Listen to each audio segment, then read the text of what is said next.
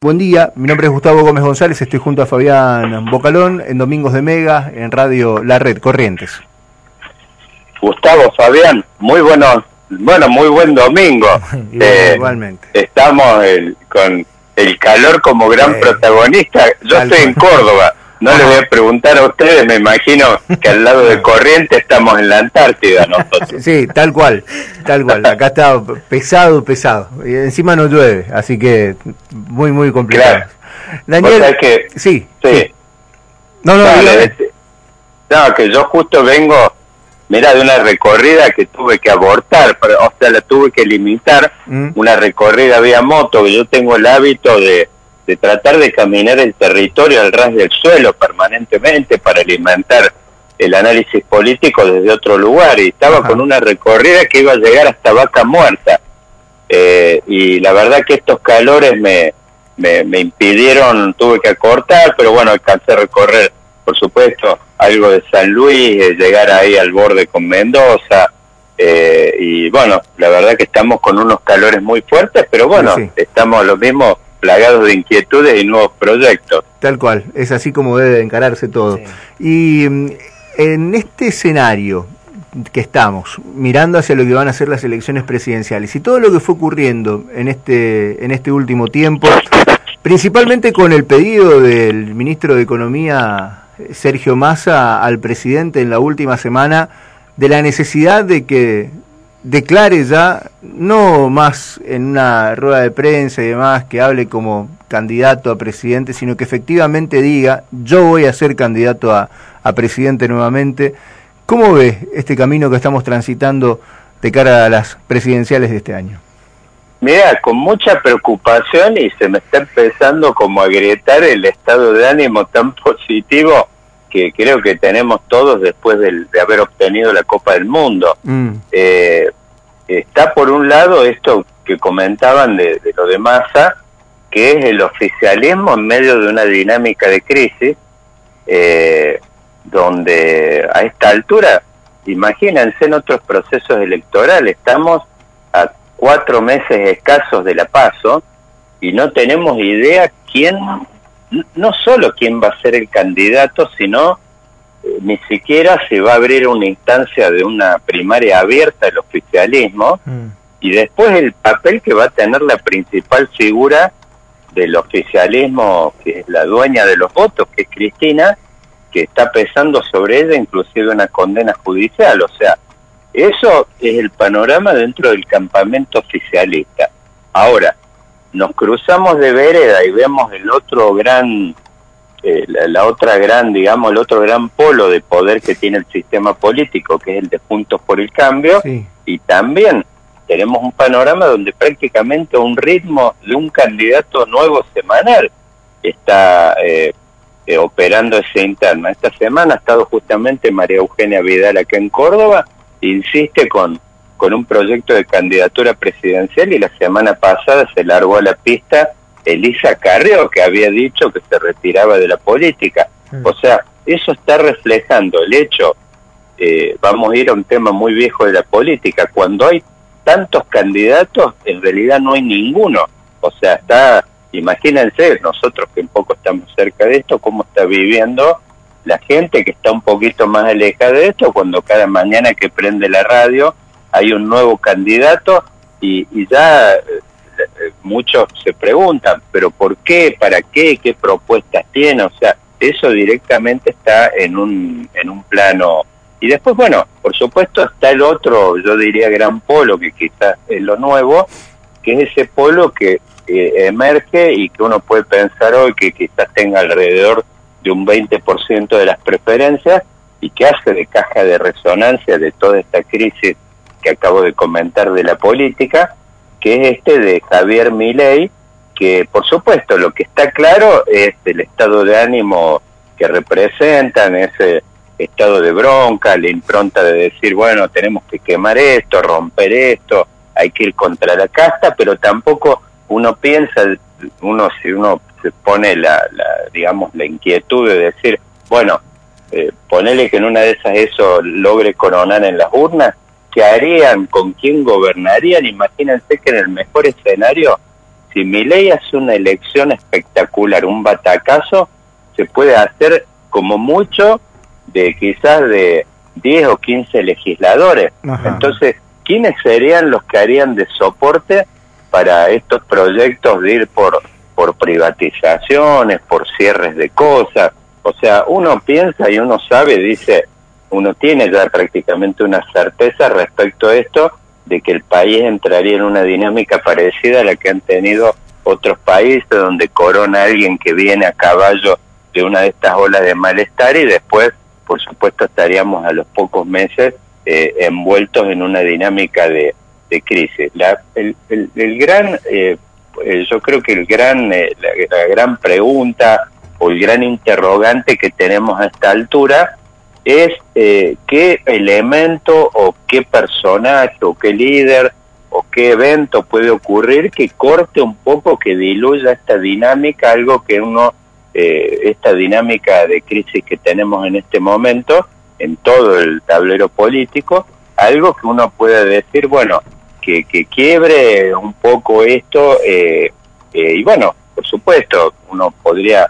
estar pensando de que hay algunos que tienen la chispita, están con la inquietud de ver si se puede armar algún tipo de diagonal nueva, pero bueno, es una semillita apenas ahí, que por ejemplo una que está dando vueltas, que apareció medio ahí disimulado en el verano, que es esta posibilidad de armar un eje, que Schiaretti abrió esa puerta, armó una mesa, pero armó una mesa que yo creo que deliberadamente estaba eh,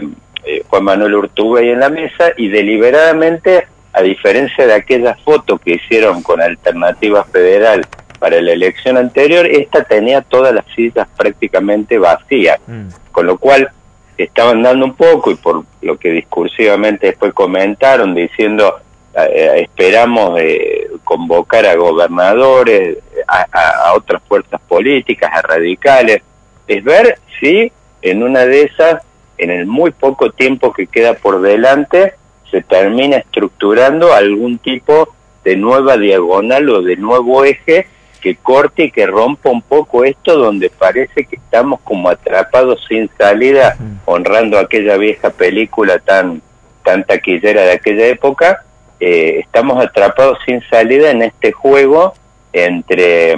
eh, por un lado, el, el kirchnerismo, Juntos por el Cambio y una tercera opción que se eh, plantea como una opción de ruptura total y que sería una opción, por supuesto uno ve, más de destrucción de lo actual que de construcción de, de algo. La verdad es que no podemos pensar de que las soluciones en la Argentina, sabemos además que no hay ni cancha, ni espacio, ni palancas para mm. una cosa, para un proceso de ese tipo, y sobre todo no por, por, por lo local, sino de que hoy a nivel internacional no hay anclaje para aventuras eh, o, para tener un, soporte político para encarar un proceso que tenga algún tipo de analogía con aquel que lideró Menem allá por los años 90. Aquel mundo era un mundo que tenía muy poco que ver con esto. Eh, eh, aquello se pudo dar dentro de un contexto. El contexto actual no da ningún tipo de margen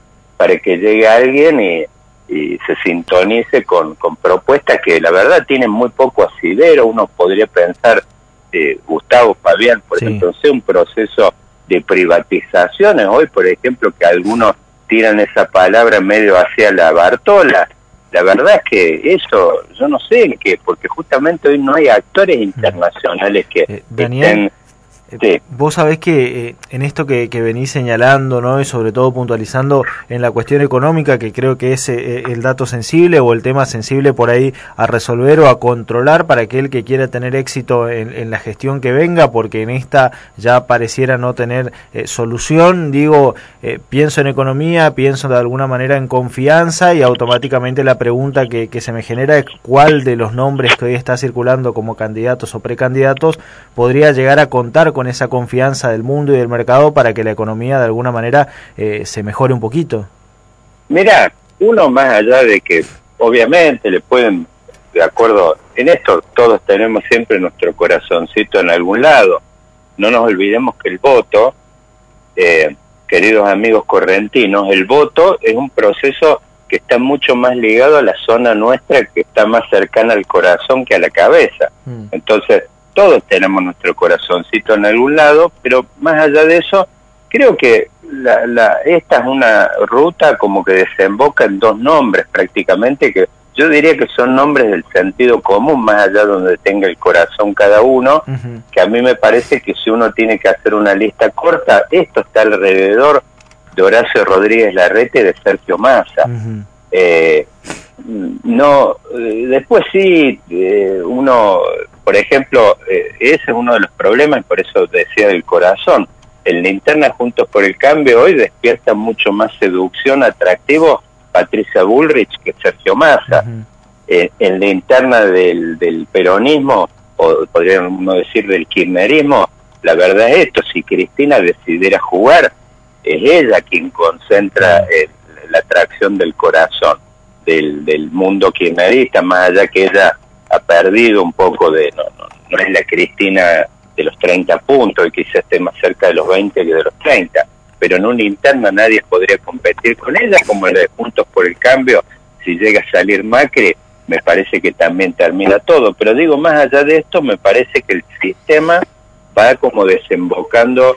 eh, a, dos variantes de, racionalidad, diría yo,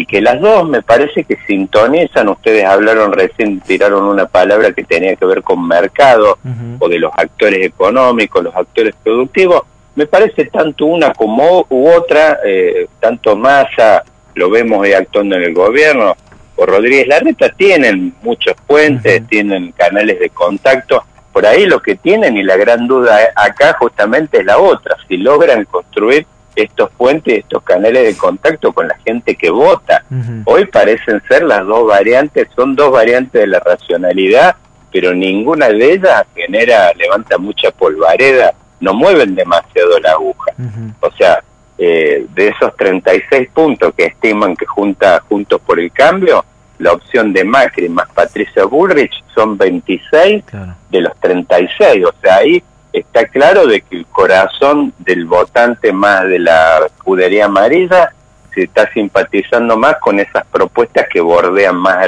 al, al, campamento de Miley que al de la reta o al de Massa, estas propuestas más de, de, centro, diría yo. Eh, Así que bueno, me parece que el gran desafío que queda por delante es eso, pero eh, me parece que esto va a ir decantando hacia esas dos opciones en algún momento, quizás todavía no, es demasiado prematuro, ninguna de las dos opciones son muy seductoras en un escenario de primera vuelta, pero eh, la gente, aquel votante argentino termina siendo conservador en alguna instancia y me parece que cualquiera de ellas en una segunda vuelta tiene por ahí el potencial de poder acaparar en una de esas. Hay que ver quién logra esa ese tranco de ventaja final. En el caso de Massa va a depender mucho. Eh, Massa estaba hablando de controlar la inflación a nivel de cuatro puntos y estamos más cerca de ocho que de cuatro. Así que me parece que cualquier variante Massa se diluye o se debilita mucho en un escenario donde él no logre acercarse, yo le diría como mucho, máximo en abril se tiene que acercar más a los cuatro que a los ocho. Mm. Y después la opción de la reta, y va a depender la reta de la muñeca y de la capacidad de él de meter a todos los halcones en la jaula eh, y, y, poder tenerlo jugando para él. Uno no puede pensar, yo no creo, eh, eh, ahí va a ser decisivo el papel de Macri, como también lo va a ser el de Cristina dentro de la otra interna. ¿Y Lo de Patricia Bullrich no va a poder ser acomodado si Macri no da algún tipo de señal en ese sentido. Lo, lo, lo, hablábamos un poco nosotros al inicio del programa, lo mencionaba Gustavo hace un rato también. Eh, hoy, de alguna manera, se da el puntapié inicial de un largo calendario electoral en distintos puntos del país que culminan con las presidenciales allá finalizando el año. Digo, con las elecciones en La Pampa, estas paso, sobre todo que parecieran ser importantes, por lo menos para Juntos por el Cambio. Digo, y de acá en adelante, un mes en el que no vamos a dejar de tener acontecimientos políticos importantes, ya sea por elecciones propias o cierres de listas particulares. Digo, hay que empezar a prestar atención a estos eh, escenarios, a estas fechas puntuales y de ahí empezar a ver cierta tendencia o qué es lo que pueda llegar a pasar en octubre o esto va a depender más allá de lo que suceda en cada una de las distintas elecciones que vamos a tener de acá hasta que finalice el año. Y mira, yo yo les diría que va a ser más importante en el caso de, por ejemplo, usted mencionó el tema de la Pampa. Parece ser importante hoy en el juego de Juntos por el Cambio de que la reta empiece con el pie derecho.